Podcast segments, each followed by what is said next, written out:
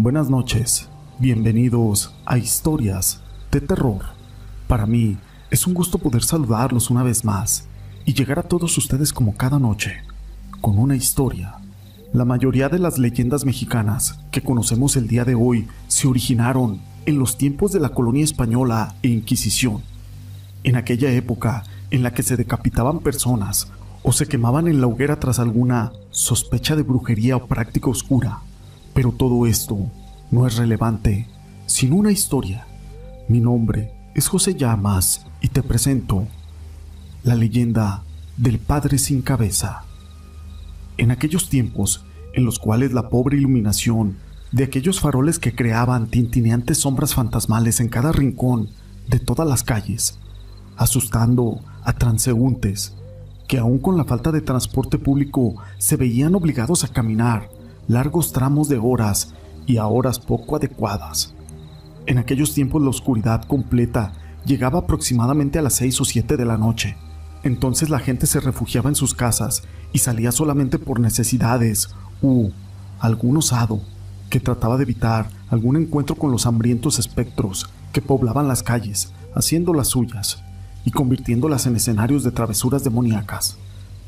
Los templos, a pesar de considerarse la casa de Dios, eran sitios especialmente temidos por las noches, ya que se veía vagar por aquel holocausto sombras fantasmales que podían o no ser causantes de algunos extraños ruidos, los cuales agregaban más densidad tenebrosa a aquel ambiente. Eran más las historias de espantos y aparecidos que situaciones de milagros o de dichas que se contaban sobre estos sitios, y creo que hasta la actualidad existen más mitos y leyendas o historias de terror, de cosas malignas que de milagros. En uno de esos templos, un sacerdote recién llegado hacía en lo solitario las diligencias de su mudanza, a pesar de un clima caluroso. Pasadas un par de horas, el cansancio le vencía, así que la idea de tomar un respiro no le venía mal. Cruzó aquel patio hasta llegar a una escalera de caracol que lo llevaba al campanario. Durante su caminata, pudo sentir una enorme calma en el jardín, acompañada de un melodioso canto de un tecolote. Antes de subir, quiso disfrutar un poco más, una repentina brisa fresca que soplaba del norte a sur, y cerró los ojos al encontrarse envuelto en aquella brisa. A punto estaba de llegar a la paz interior cuando un lastimero sonido interrumpió su deleite, obligándole a abrir los ojos inmediatamente para tratar de distinguir en aquella noche profunda y oscura la fuente de aquel extraño sonido. Por más que aquel cura intentaba enfocar o encontrar con claridad algo que le ayudara a descubrir entre aquellos arbustos aquel ruido, pero no lo conseguía. La vela que llevaba en sus manos se había apagado, así que trató de afinar el oído, poniendo atención a aquel quejido que se escuchaba. Se abrió paso a tientas entre las ramas del patio, tras dar algunos cuantos pasos, y dejó de sentir hojas de árboles en su mano. Lo que estaba tocando en esos momentos parecía una tela vieja y desgastada. Usó ambas manos para seguir investigando, pero no tardó mucho tiempo, y aquella tenue luz empezó a darle la imagen a lo que estaba enfrente de él. Se trataba de una persona. Esta persona llevaba un hábito, el cual no pudo seguir sujetando entre sus manos, al distinguir aquella figura en cuestión. No era más que el puro cuerpo, le faltaba la cabeza. En ese momento el padrecito emitió un grito más, el más escalofriante, que la horrorosa aparición que había visto. Y el alma se le salió del cuerpo por un momento. Cuando aquel sacerdote finalmente pudo reaccionar, se echó a correr sin rumbo fijo ni dirección. Solo quería alejarse de aquel monje decapitado, que flotaba detrás de él gimiendo y llorando y suplicando a gritos que le ayudara a encontrar su cabeza. Esta historia la quise compartir con ustedes, pero no es la única historia que tenemos el día de hoy. La siguiente historia lleva por nombre La Piedra del Diablo. Los habitantes de la Ciudad de México gozan de la fortuna de contar con una infinidad de parques y reservas naturales, todo en su propia ciudad, las cuales resultan un sitio concurrido de paseos dominicales. Tal es el caso del Parque del Sur de la ciudad, conocido como Fuentes Brotantes.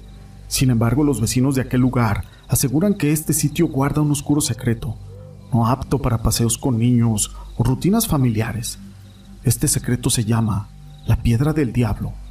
A este relato también se le conoce como la leyenda de la piedra encantada y trata de dar una explicación al origen completamente desconocido acerca de una enorme piedra que se encuentra a un lado del río, del parque Fuentes Brotantes, al cual se le atribuyen gritos desgarradores por la noche, apariciones fantasmales y misteriosas, incluso desapariciones de niños. Los habitantes de Tlalpan, alcaldía en donde se encuentra esta roca desde hace más de un siglo, procuran transmitir el consejo que les advertían generaciones y generaciones atrás a ellos mismos.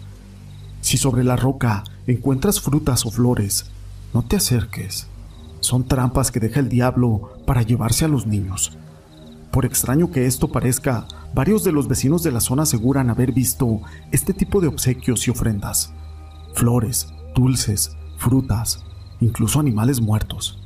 Creen que la roca es un punto de reunión satánica o de magia negra, aunque también hay quienes aseguran que se han llegado a escuchar dulces voces de una mujer proveniente de la piedra y que tan pronto te acercas, te jala con una fuerza y una vez dentro de esta piedra se cierra y nunca te dejará ir.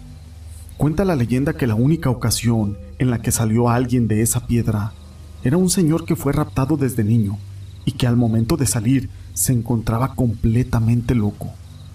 Otra teoría es que esta roca es la roca de la llorona o que ahí habita la llorona.